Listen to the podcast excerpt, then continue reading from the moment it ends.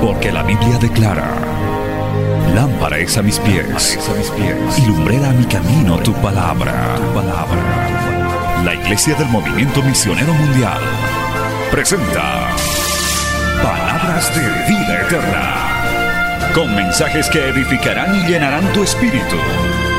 Con ustedes, el mensaje de hoy. Bienvenidos a Palabras de Vida Eterna.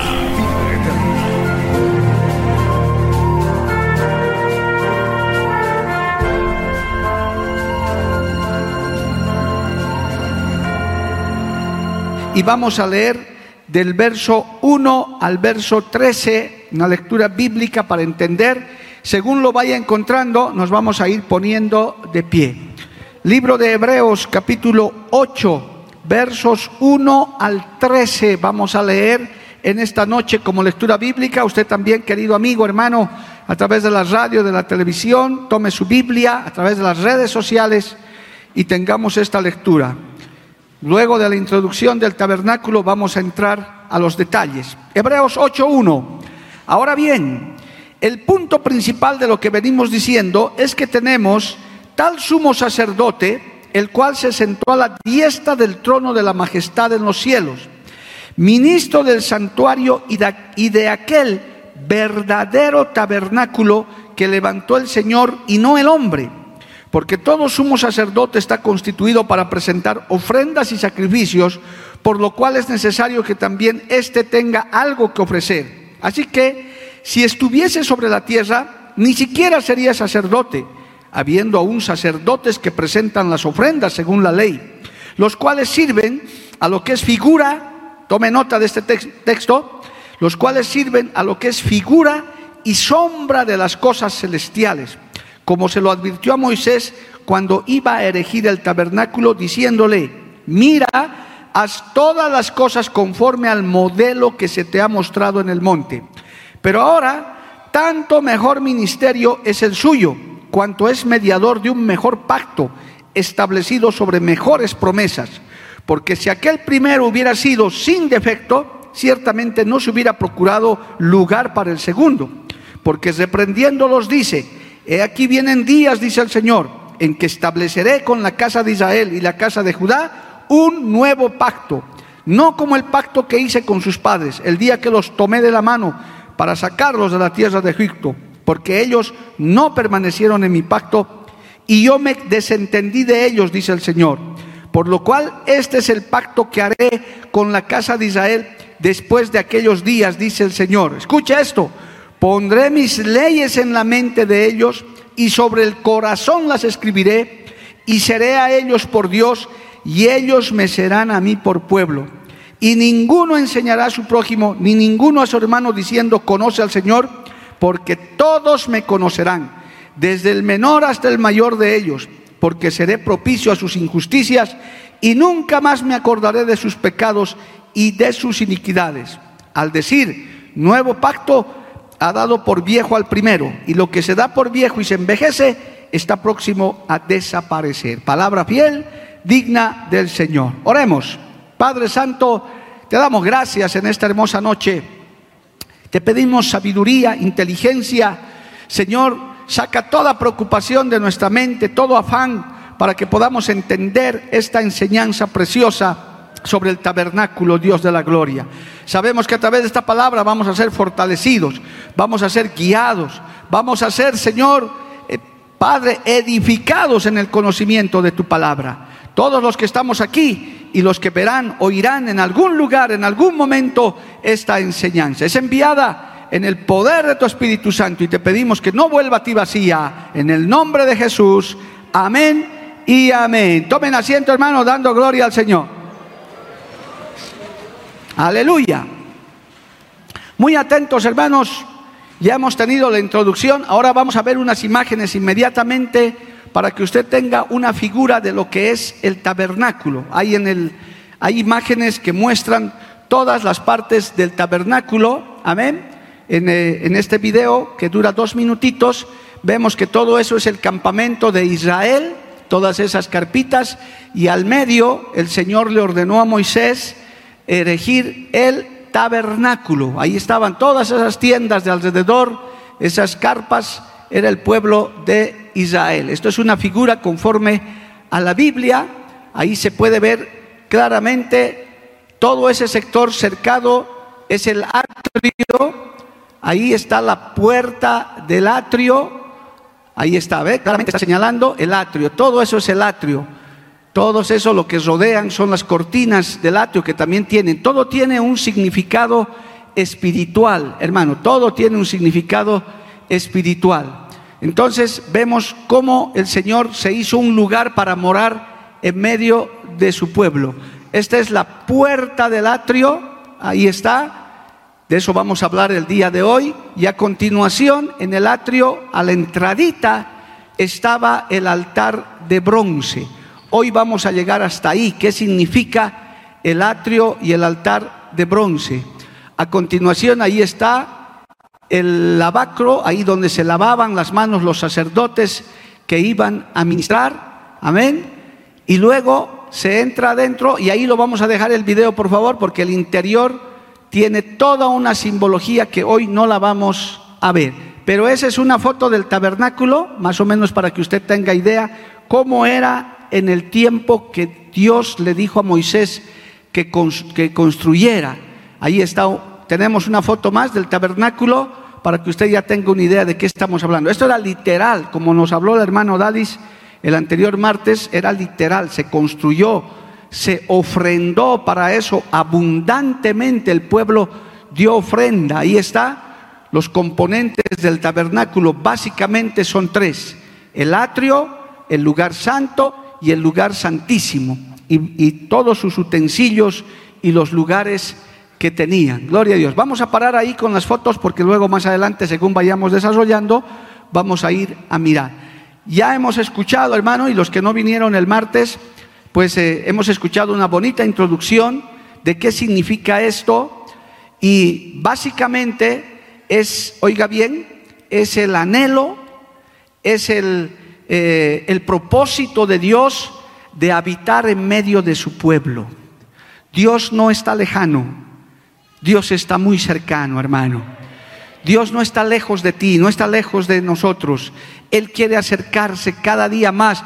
Él quiere hacer morada en nosotros. Alabado el nombre de Jesús.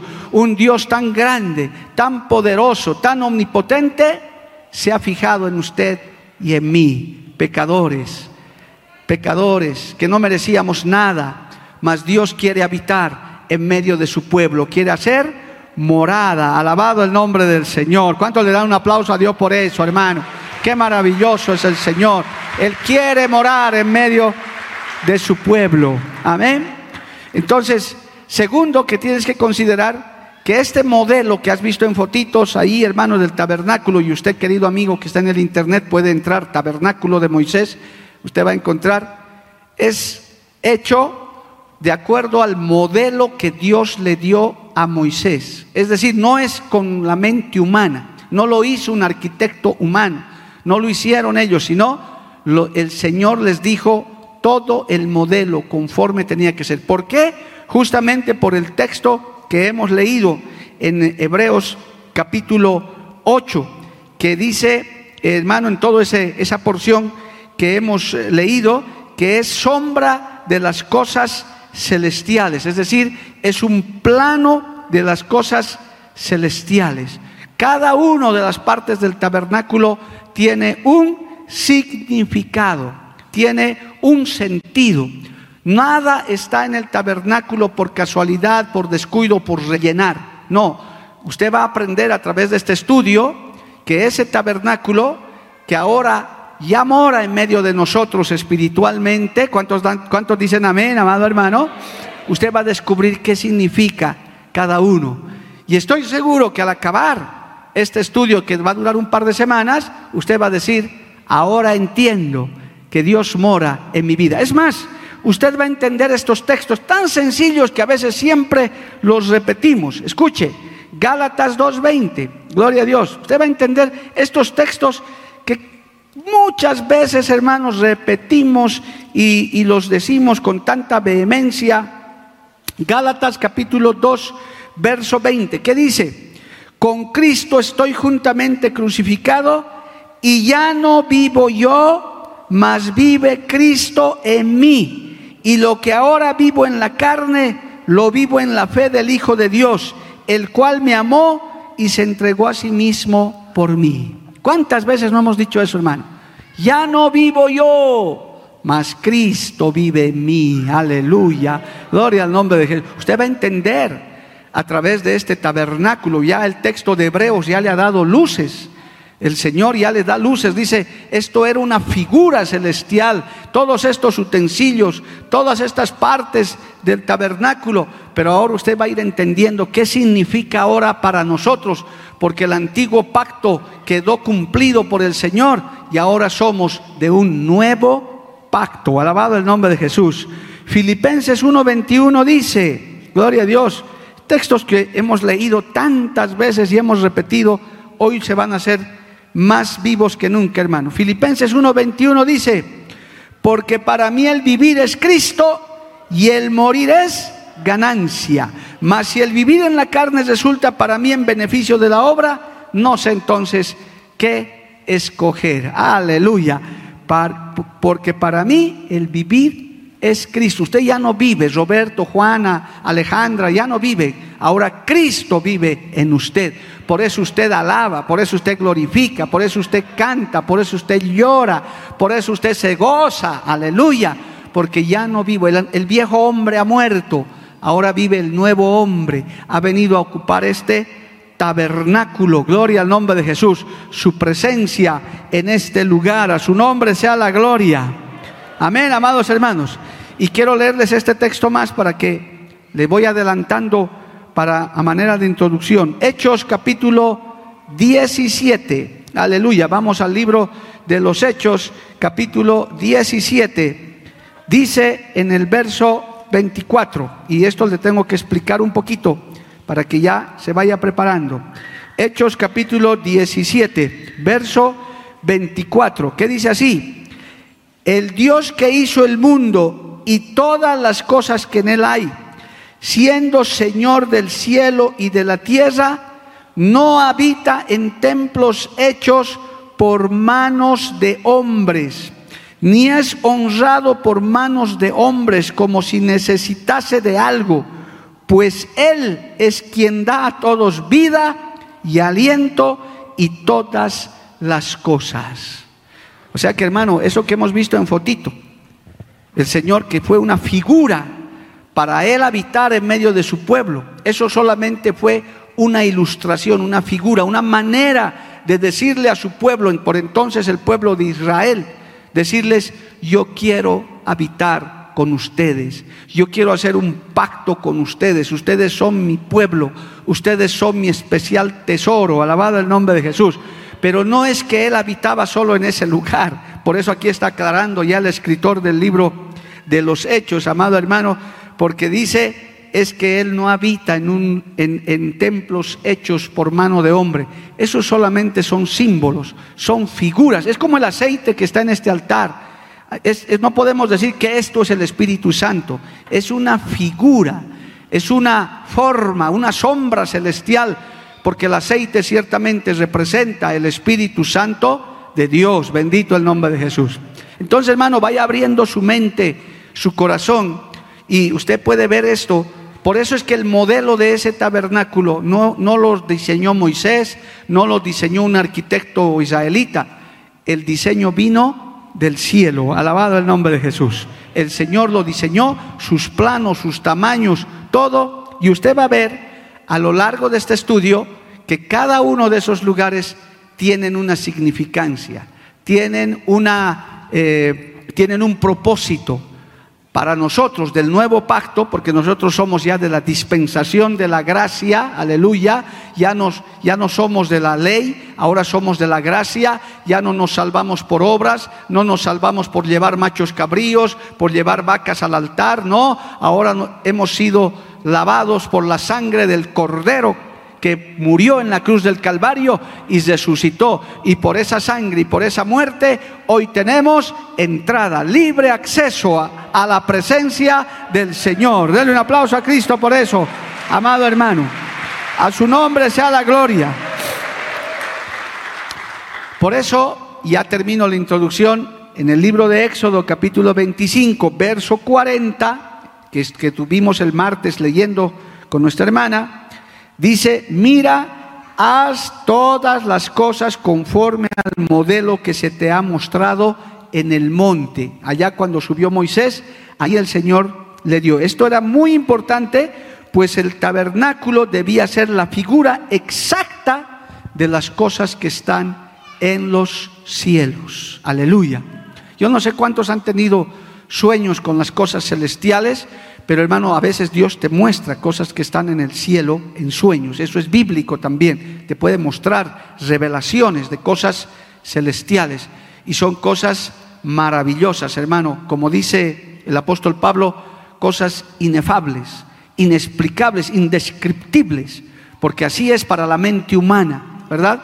Por eso el apóstol Juan, cuando recibió la revelación del Apocalipsis, hace mucha simbología para hacerse entender lo que más o menos él había visto. El tabernáculo es eso también. Existió, evidentemente, se construyó, qué lindo hermano, ofrendaron, eh, ofrendaron para el tabernáculo hasta que el Moisés tuvo que decir, basta, ya no ofrenden más. ¿Quién no quisiera eso, hermano? Gloria a Dios que un día tengamos planes, propósitos y la gente siga trayendo y siga trayendo hasta decir, hermanos, ya por favor no traigan más ofrenda, ya suficiente, mire, los alfolís ya no hay caso ni de levantar, gloria a Dios. Algo parecido sucedió cuando ofrendaron para el tabernáculo y se construyó eso, alabado el nombre de Jesús. Entonces, hermanos queridos, este estudio nos va a describir un poco lo que significa las diferentes partes de el atrio, o perdón, del tabernáculo, empezando por el atrio. Pero esto para que ya usted entienda, cuando se describe, hermano, gloria a Dios, el tabernáculo con, con las instrucciones de Dios, muestra en la descripción que se hace del tabernáculo, que lo vamos a ver varias veces en este estudio, hermano, es el camino recorrido por nuestro Señor, Hijo de Dios, quien descendió de la gloria suprema y se humilló hasta la muerte, aleluya, empieza por el lugar santísimo y termina a abrir las puertas del atrio para que podamos entrar. En cambio nosotros vamos a hacer al revés. Es decir, cuando el Señor les muestra el diseño del tabernáculo, empieza por el lugar más glorioso, por el lugar, por la manifestación más gloriosa del tabernáculo, que es el lugar santísimo, y termina en la puerta, en las afueras del atrio. Eso significa que Cristo bajó de su gloria, Dios se hizo hombre, gloria al nombre de Jesús, para salvarnos a nosotros, se despojó de su gloria para abrirnos una puerta, un camino de salvación usted y yo no lo merecíamos, no lo teníamos, y a causa de que su pueblo lo despreció, nosotros hoy en día, los gentiles, hemos sido adoptados, por eso nuestro espíritu dice, Abba Padre, Abba Padre, hemos sido adoptados y ese camino también es para nosotros. Amén, amado hermano. A su nombre. ¿Cómo no vamos a estar agradecidos por eso? Sin embargo, para este estudio nosotros tenemos que hacer al revés. ¿Por qué? Porque nosotros somos criaturas todavía terrestres, hermano, que tenemos que entrar, primero mirar el tabernáculo de lejos, luego acercarnos a la puerta, entrar al atrio y posteriormente acercarnos al altar de bronce para posteriormente entrar al lugar santo ver todos sus utensilios y finalmente entrar, oiga bien, y eso le va a sorprender, entrar al lugar santísimo, aleluya, donde los judíos de ese tiempo no podían entrar, nadie podía entrar, ni siquiera los sacerdotes, solamente el sumo sacerdote, una vez al año podía entrar a expiar todo el pecado. Eso ya lo vamos a ver en detalle, hermano. Era algo exclusivo. Inclusive narran las crónicas que el sumo sacerdote tenía que entrar detrás del velo al lugar santísimo con unas campanitas y amarrado de su pie.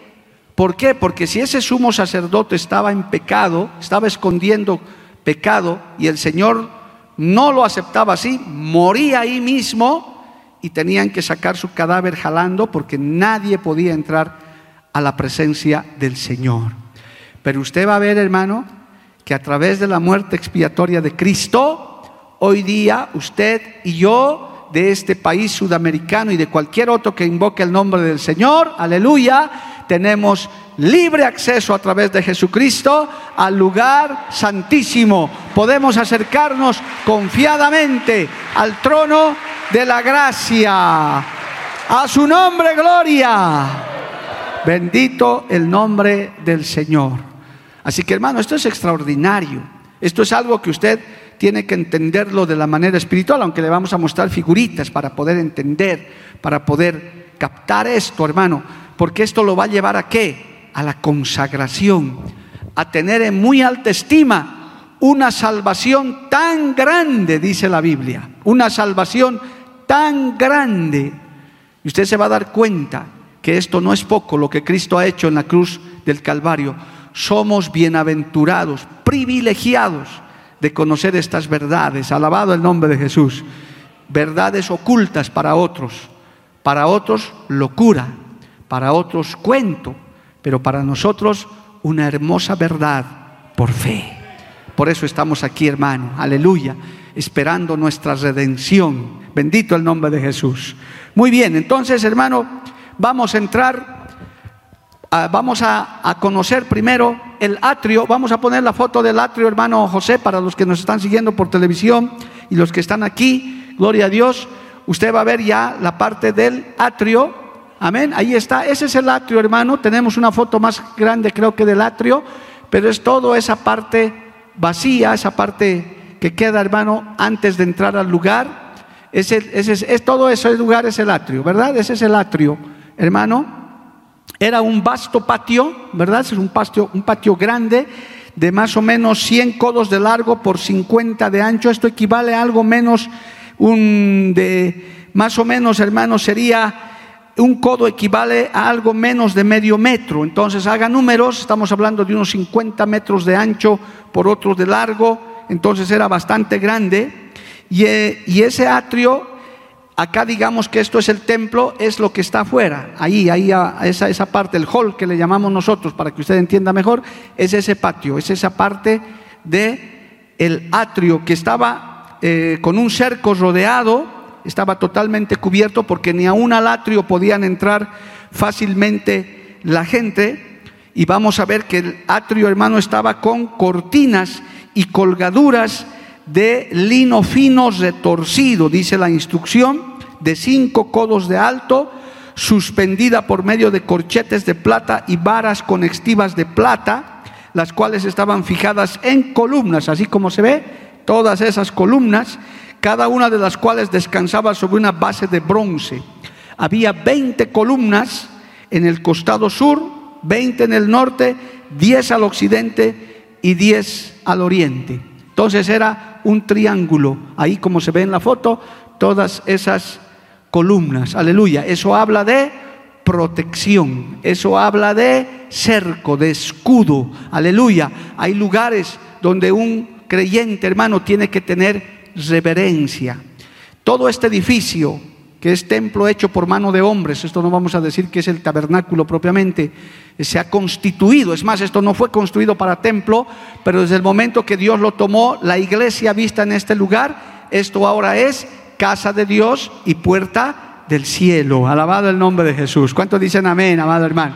Y aquí hay que tener reverencia, hay que tener respeto por las cosas del Señor. A su nombre, gloria.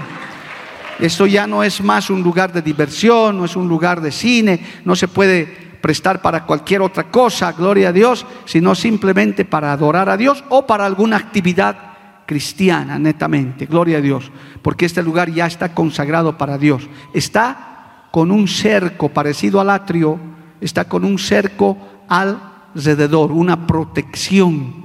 Si el enemigo quisiera hacer algo contra este edificio, él tiene que irle a pedir permiso al Señor.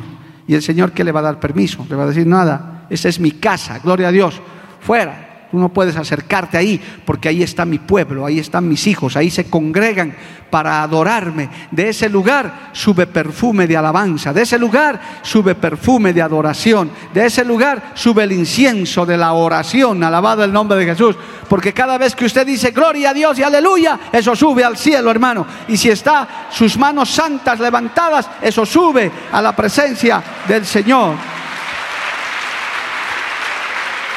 Bendito el nombre de Jesús. Amén, amados hermanos. Ese es el atrio entonces, y ahí está la puerta del atrio de la que vamos a hablar ahora ya con más detalle. Ahí está la puerta del atrio, una puerta eh, que estaba hacia el oriente, eh, hermano, formada por una cortina de cinco codos de alto y veinte codos de ancho, es decir, grande, hermano. Esta cortina era azul púrpura, escarlata y lino fino torcido de obra de recamador. Eh, está como las demás cortinas o colgaduras, estaba fijada por medio de corchetes de plata y varias conexivas de plata a cuatro columnas que descansaban sobre su base de bronce y que estaban coronadas de capiteles de plata. Todos estos detalles son muy instructivos para que podamos entenderlo. Gloria al nombre de Jesús.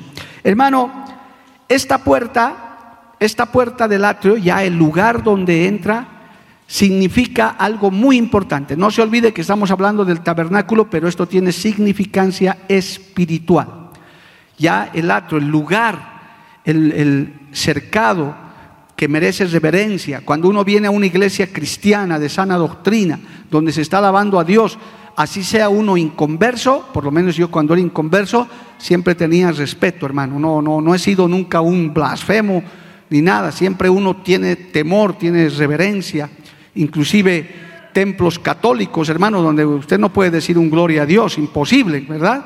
Eh, siempre la gente entra como que asustada, hay algo en ese lugar, pero cuanto más donde está el Dios verdadero, donde está el Espíritu Santo del Señor, aleluya, uno tiene que tener reverencia, uno tiene que tener respeto.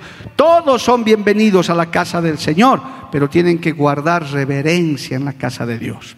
Por eso acá no repartimos comestibles, usted no puede estar con su sándwich, con sus pipocas. No, no, no. Usted tiene que estar atento a la palabra, esperando que Dios le diga algo, esperando que Cristo trate con su vida, esperando que quizás alguna alabanza lo toque por lo menos. Gloria al nombre de Jesús. Amén, amados hermanos. A su nombre sea la gloria. Hermano, la puerta del atrio era grande, era espaciosa y esto es una primera simbología, amado hermano. En el Evangelio de Juan, capítulo 10, verso 9, el Señor dijo esto, y aquí empieza ya los primeros detalles de lo que es el tabernáculo. Juan capítulo 10, verso 9, dice la palabra, yo soy la puerta, el que por mí entrare será salvo, y entrará y saldrá y hallará pastos. Alabado el nombre de Jesús. Aleluya. Jesús es la puerta de la salvación, amado hermano. Jesús es el camino, pero también es la puerta de la salvación. Una puerta que está abierta. En este tiempo, esa puerta no está cerrada. Esa puerta está abierta. Aleluya. Cualquier pecador, cualquier descarriado, hoy mismo en este mismo culto, en este mismo tiempo, puede entrar por esa puerta de salvación. Dice la Biblia, yo soy la puerta, el que por mí entrare será salvo y entrará y saldrá y hallará pastos, hablará alimento. Aleluya, gloria al nombre de Jesús. En Mateo capítulo 11, verso 28, dice la palabra del Señor, Mateo capítulo 11, verso 28 dice, venid a mí los que estáis trabajados y cargados, yo os haré descansar, alabado el nombre del Señor. El Señor tiene la puerta, los brazos abiertos. Todavía hoy, no sé mañana ni más tarde, Pero hoy que se está predicando esta palabra, las puertas de la salvación están abiertas, las puertas del atrio están abiertas. ¿Y quién es esa puerta? Jesús es la puerta. Alabado el nombre de Jesús. Jesús es la puerta, la puerta por la cual hemos entrado muchos ya, hermano, cuando se nos ha llamado, cuando estábamos trabajados y cargados, hemos visto esa puerta abierta y hemos entrado y hemos hallado descanso para nuestras almas, sanidad para nuestras enfermedades, socorro para nuestras necesidades, descanso para nuestras preocupaciones. Oh, aleluya, esa puerta todavía hoy está abierta, hermano, amigo, está abierta la puerta para que puedas entrar al atrio, para que puedas entrar a la presencia del Señor, al tabernáculo donde habita la presencia del Dios Todopoderoso. Bendito el nombre de Jesús. ¿Cuánto le alaban a Cristo, amado hermano? Esa es la puerta del atrio. A su nombre. Por eso esto tiene significancia, hermano. No pierda de vista Hebreos 8, que hemos dicho que estas son sombras de cosas celestiales. El tabernáculo no lo diseñó el hombre, lo diseñó Dios. Y usted va a ir viendo cada detalle que estaba en el tabernáculo. Hoy, para la dispensación de la gracia, tiene un significado. Bendito el nombre de Jesús.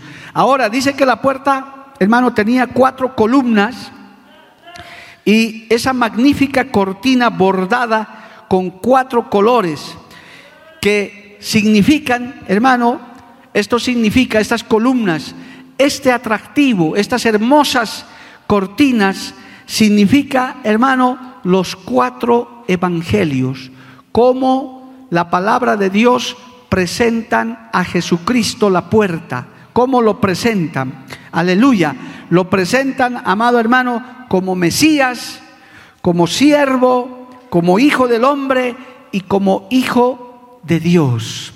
Hermano querido, esas cuatro columnas representan los cuatro evangelios que son atractivos para aquellos que quieren, porque hermano, en un mundo que es un desierto, en un mundo lleno de maldad, en un mundo donde hermano la gente está ocupada de las cosas materiales, ¿Cómo no atrae el Evangelio? ¿Cuántos de nosotros no hemos sido atraídos con lazos de amor cuando se nos ha hablado del Mesías, cuando se nos ha hablado del siervo de Dios, del Hijo del Hombre y del Hijo de Dios? Hemos sido atraídos con lazos de amor y nos hemos acercado a esa puerta. Bendito el nombre de Jesús, a su nombre gloria. Amén, amado hermano. esa significancia que tiene Tiene que saber que los cuatro evangelios, hermanos, presentan a Jesucristo de diferente manera. Marcos, Mateo lo presenta de una manera, Marcos de otra manera, Lucas de otra manera, Juan de otra manera. Aleluya. Hablando del mismo Cristo. Los presenta y estos representa las cuatro columnas que estaban en la puerta. Gloria al nombre de Jesús. Todas esas gloriosas, esas glorias tuvieron su plena manifestación en Él. Por eso es que Dice el libro de los Salmos que el Señor es el deseado de las naciones, hermano. Por ahora para muchos es desechado, pero para nosotros es el deseado de las naciones. Nosotros estamos diciendo, ven pronto Jesús, ven pronto por tu iglesia, ven pronto por nosotros, porque el Evangelio nos ha cautivado. El Evangelio, hermano, el verdadero creyente se deleita en la palabra de Dios. El verdadero creyente se deleita en la alabanza. El verdadero creyente se deleita viniendo a la casa del Señor a adorarle, hermano, porque es Cristo que está morando en usted, aleluya. El verdadero creyente cuando oye la palabra de Dios dice, esto es más dulce que la miel, aleluya. El creyente que ya está, hermano, que es el tabernáculo de Dios, dice, esto es lámpara a mis pies y lumbrera a mi camino. A su nombre sea la gloria. Y cuanto más cuando te presentan a Jesucristo como el Salvador. ¿Cuántas, cuántas personas agobiadas? ¿Cuántas personas, hermano, enfermas? Gente que estaba a punto de quitarse la vida. Ha escuchado y ha visto esa puerta con esas columnas del Evangelio, con esas grandes novedades, hermano, con esas grandes nuevas de salvación, y se han arrepentido y han dicho, pensé que no había esperanza sobre esta tierra, pero hoy me doy cuenta que en Cristo hay esperanza, que en Cristo hay salvación, que la puerta está abierta, puedo entrar confiadamente al trono de la gracia, a su nombre gloria. Amén, amados hermanos.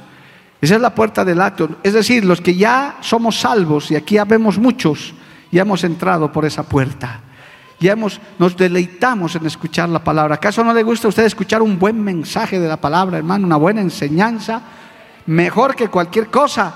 Esos predicadores y predicadoras usadas por Dios, hermano, cuando comienzan a trazar la palabra, uno dice que no se acabe el mensaje, Dios mío, que siga dos horas, tres horas, lo que fuera, porque ya su espíritu, ya has entrado por la puerta, ya te deleitas en la presencia del Señor te deleitas en la alabanza, aunque no tengas buena voz, aunque tal vez no cantes como nuestros hermanos aquí adelante, pero tú le alabas a Dios con tu voz y te deleitas en las melodías y sigues la alabanza del Señor, aleluya.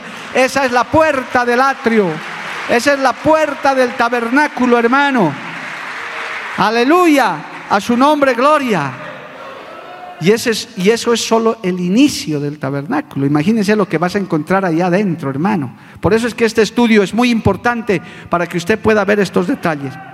Bueno, ¿con qué se encuentra una vez que uno entra en el atrio, hermano? Se encuentra con el altar de bronce. Ahí vamos a ver el altar de bronce. Por favor, ponen en figura, hermano José, para los que nos están siguiendo por la tele, por la radio, o por la radio no pueden ver, por la tele y por las redes.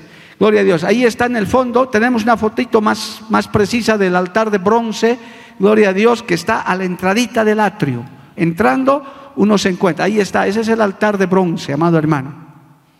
Es en figura el hombre que responde al llamado del Salvador, que ya entra por la puerta, al penetrar en el atrio, ¿qué ve en primer término? Con lo primero que se va a encontrar es con el altar de bronce. Entonces, sabe que una víctima santa, inocente y sin mancha fue consumida allí para que él no lo fuera. Lo primero con lo que se encuentra, hermano, es que alguien ha sustituido su lugar de víctima, de muerte, porque en el altar de bronce se sacrificaban todos los holocaustos para el Señor. Este altar estaba hecho con madera de sitim, recubierta de bronce. La madera de sitim acacia es una bellísima imagen de la verdadera humanidad del Hijo de Dios. Aleluya. Nacido de mujer y nacido bajo la ley. Gálatas capítulo 4, verso 4 dice, vamos a ir al libro de Gálatas capítulo 4, verso 4. ¿Cuántos pueden seguir alabando al Señor todavía? A su nombre, gloria. Amén.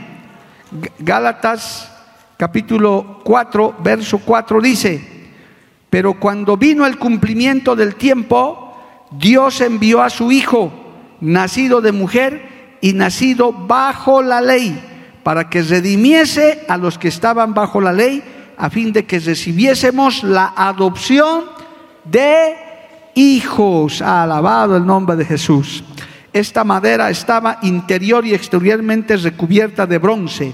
Esto refleja la justicia y santidad divina frente al pecador y al pecado.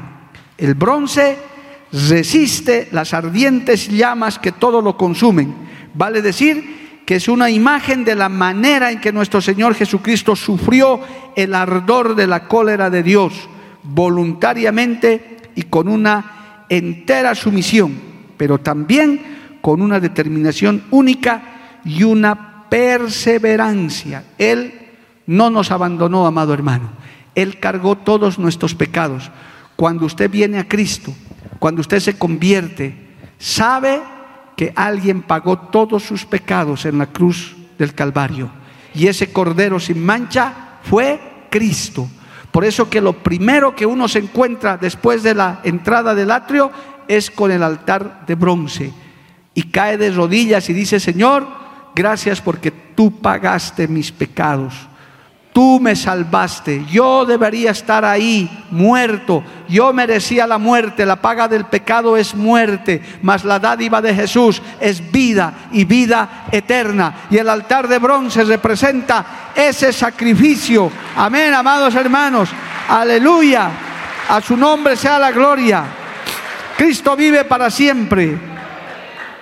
Ese altar, hermano, definitivamente el altar de bronce que era solo de madera, pero recubierto con bronce, una madera finísima que, como vuelvo a reiterar, representa esa calidad, ese, ese propósito que Dios tenía al mandar a su Hijo único, gloria a Dios, a morir en, nuestra, en nuestro lugar, representa ese sacrificio. Cuando esas víctimas se quemaban en esa rejilla de bronce, recubierta de bronce, hermano, ahí el Señor representa lo que el Señor tuvo que pagar por nosotros se tuvo que, hermano, inmolar, fue vituperado, fue insultado, fue azotado, fue clavado en la cruz del Calvario. Todo eso representa ese bronce, amado hermano, que tuvo que resistir todo eso, porque acuérdese de la oración de Getsemaní. El Señor estaba en toda su humanidad acercándose el momento de su crucifixión y él fue capaz de decirle a su Padre, Padre, si puedes pasar esta copa de mí, pásala pero no se haga mi voluntad, sino la tuya. ¿Y por qué hizo eso?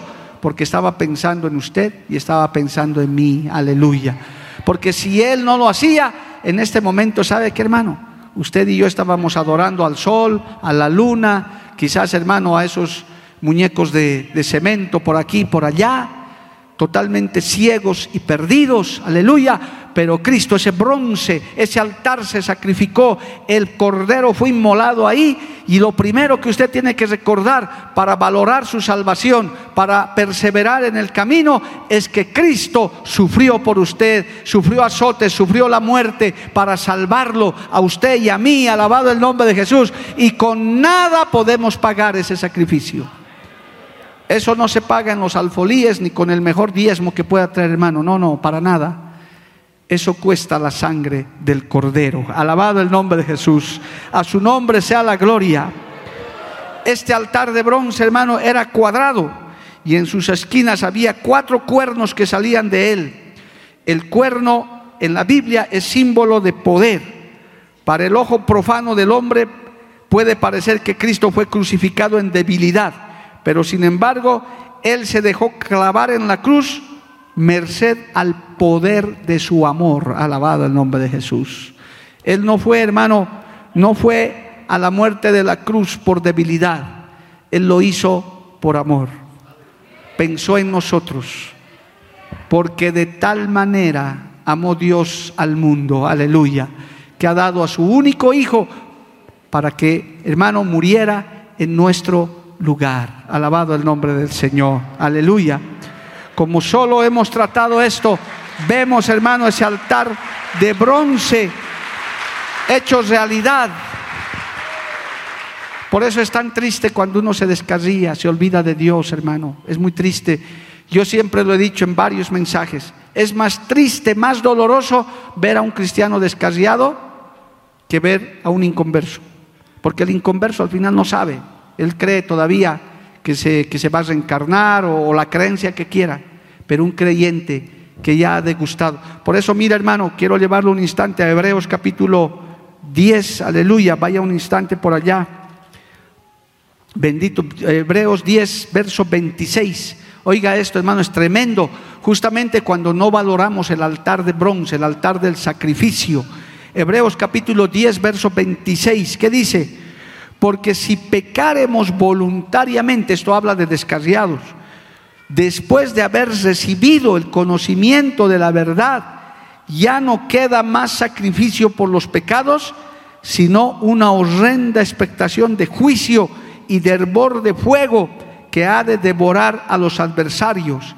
El que viola la ley de Moisés por el testimonio de dos o tres testigos, muere irremisiblemente ¿Cuánto mayor castigo pensáis que merecerá el que pisoteare al Hijo de Dios y tuviere por inmunda la sangre del pacto en la cual fue santificado e hiciere afrenta al Espíritu de gracia? Oiga hermano, qué tremenda palabra.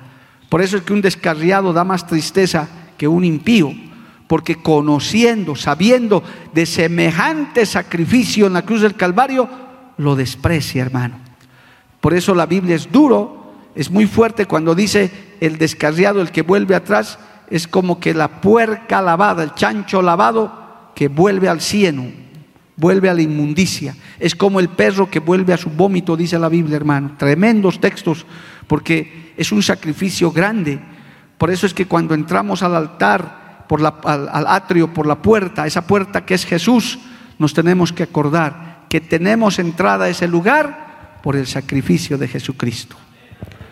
Usted y yo tenemos el privilegio de estar sentados en lugares celestiales.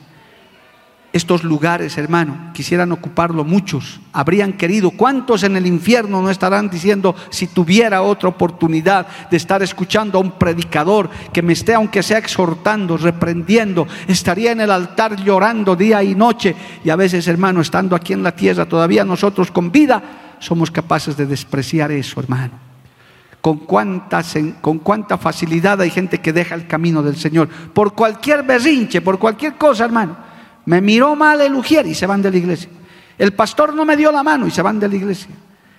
Hermano, qué triste es que no han tenido conciencia del altar de bronce, de ese sacrificio tremendo, de ese fuego, de ese, de ese pecado, de esa maldad que tuvo que cargar Cristo en la cruz del Calvario el Cordero sin mancha. Él no hizo mal a nadie.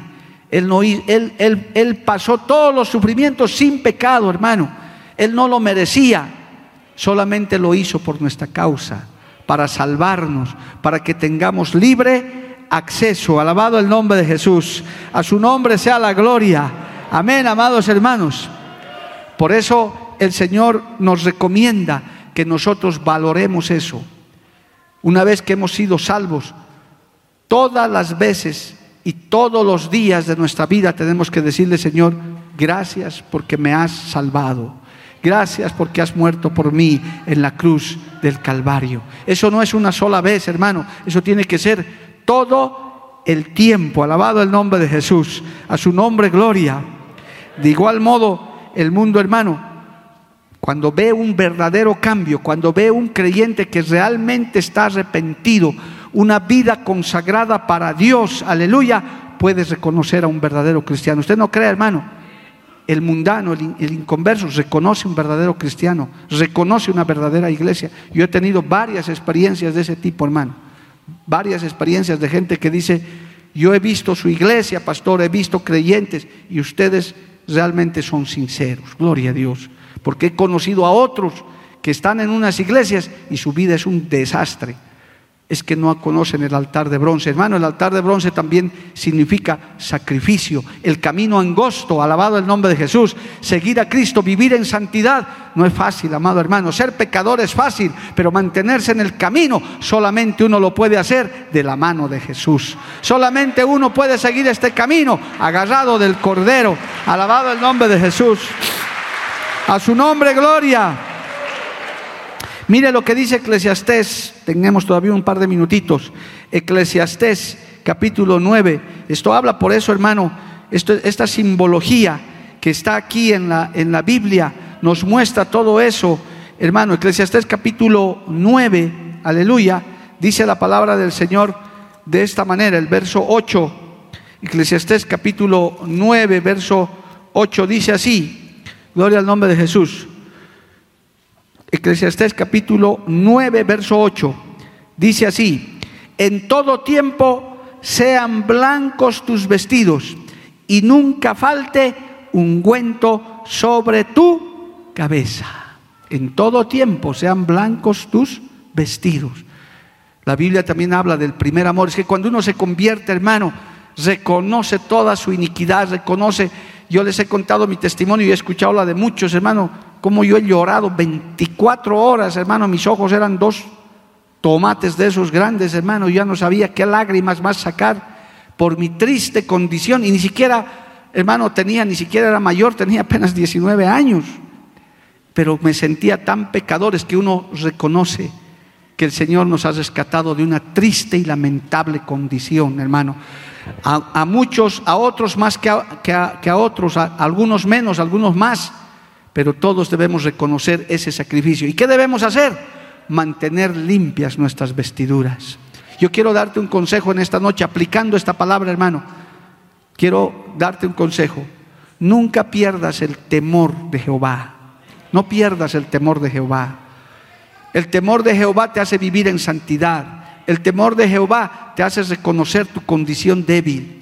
Es muy triste cuando un creyente pierde el temor de Jehová. Está en la iglesia, está sentado, pero hermano está haciendo fechorías, está haciendo cosas, está hasta hermano haciendo pecados ocultos, lamentablemente. ¿Por qué? Porque perdió el temor de Jehová. Está más pensando en qué me dirá el líder, qué me dirá el pastor, si me descubre mi papá, mi mamá, mi marido, mi esposa, pero no está considerando los ojos de Dios que todo lo miran, que todo lo escudriñan. Y cuando uno pierde el temor de Jehová, amado hermano, está implícitamente reconociendo que lo que hizo Cristo no es para considerarlo. Pero cuando vienes al altar de bronce, después de haber entrado por esa puerta ancha, hermano, que Cristo te abre, tienes que reconocer que hay alguien que pagó en la cruz del Calvario, que Cristo te ama, que su sangre nos ha lavado de nuestras inmundicias y nuestras iniquidades. Quizás yo digo, no sé, hermano, esto me lo pone en este momento el Señor, quizás ya deberíamos estar muertos algunos en nuestros pecados, pero Dios nos dio una nueva oportunidad.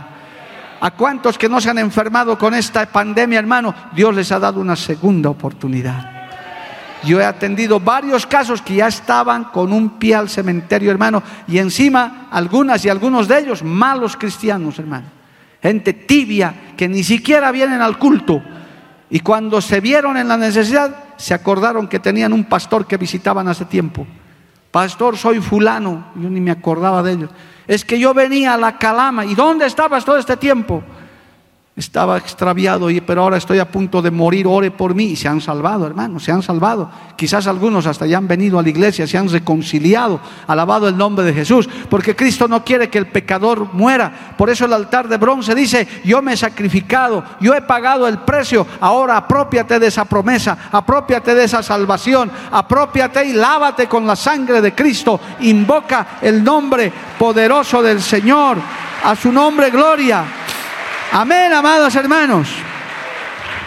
Bendito el nombre de Jesús.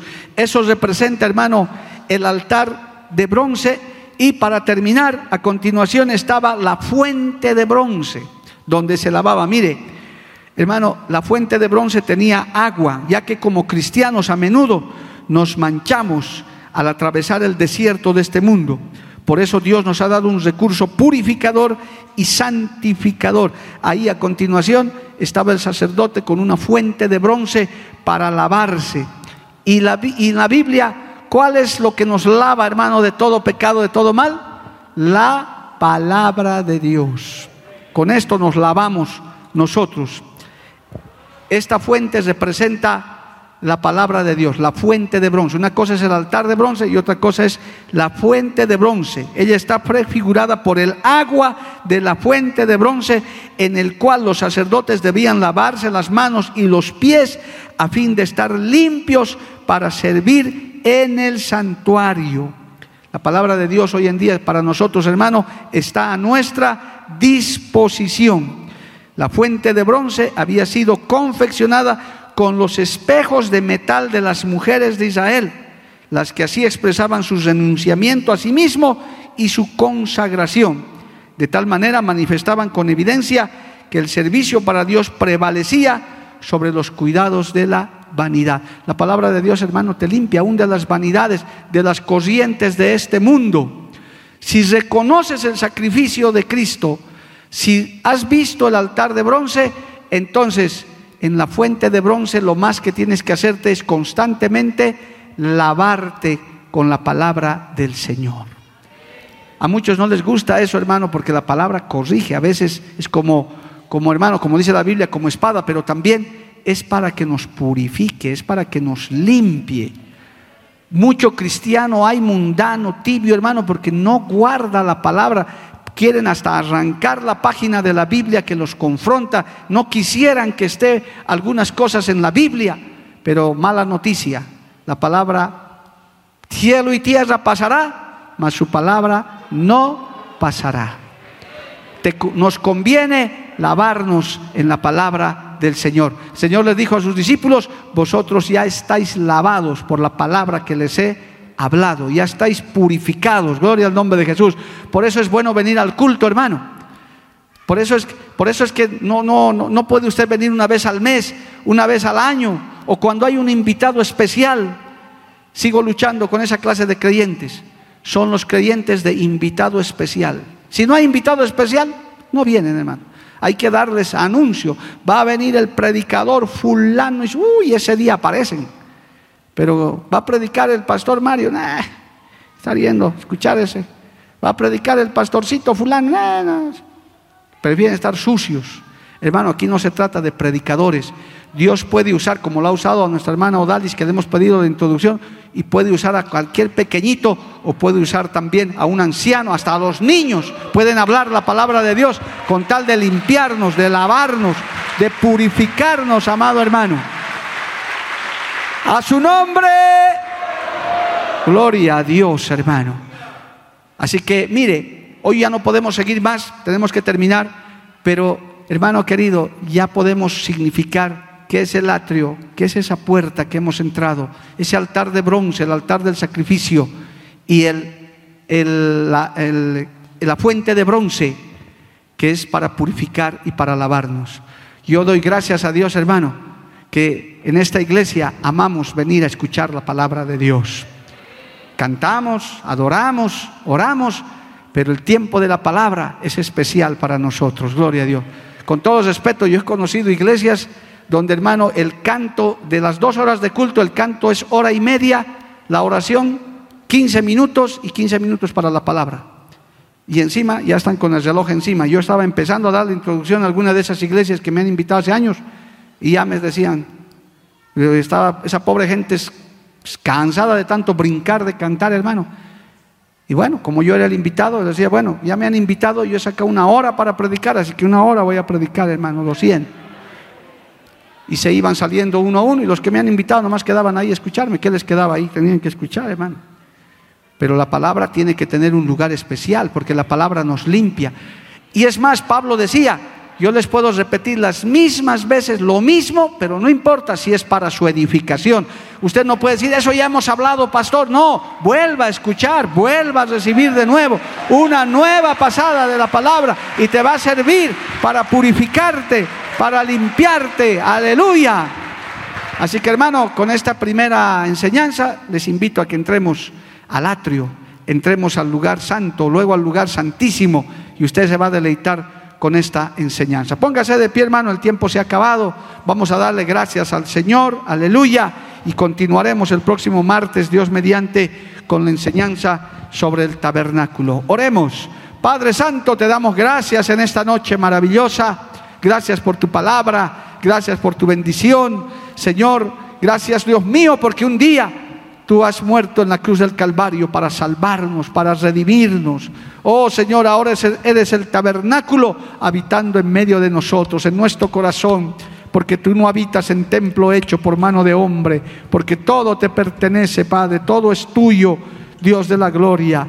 Señor amado, yo te pido en esta noche que esta palabra sea de gran aliento, sea una palabra de consagración, sea una palabra de guía, de protección, Señor, para tu pueblo y sea un llamado para aquellos, Señor, que todavía no han entrado, no conocen ni la puerta, Señor. Hoy puedas presentarte a ellos. Jesús es la puerta, Señor. Tú eres la puerta, la puerta de las ovejas. Tú eres el que llama, tú eres el que salva, Dios de la gloria. Tú eres el que transforma. Tu presencia, amor, en medio de tu pueblo tu presencia, amor, en medio de tus hijos, de tu iglesia, Padre Celestial. Oh, gracias, Señor, porque nos has permitido entrar al lugar santo, al lugar santísimo, poder conocer el tabernáculo que hoy en día es una sombra de las cosas celestiales, Dios de la gloria. Gracias, Señor. Hable con el Señor, hermano. Dele gracias mientras adoramos a Dios unos minutitos y de esa manera consagramos nuestra vida más y más al Señor. Aleluya. Gracias, Padre. Gracias, Hijo. Gracias, Espíritu Santo. Aleluya. Porque la Biblia declara, lámpara es a mis pies, a mis pies y lumbrera a mi camino tu palabra. Tu palabra. La Iglesia del Movimiento Misionero Mundial tuvo el grato placer de presentar Palabras de Vida Eterna. Si el mensaje de hoy ha edificado tu vida y llenado tu ser, comunícate con los teléfonos de esta emisora. También para pedir una copia del mismo y compartir con otros. Esta fue una producción de la Iglesia del Movimiento Misionero Mundial. Gracias por tu atención. Hasta la próxima. Hasta la próxima. Hasta la próxima. Hasta la próxima.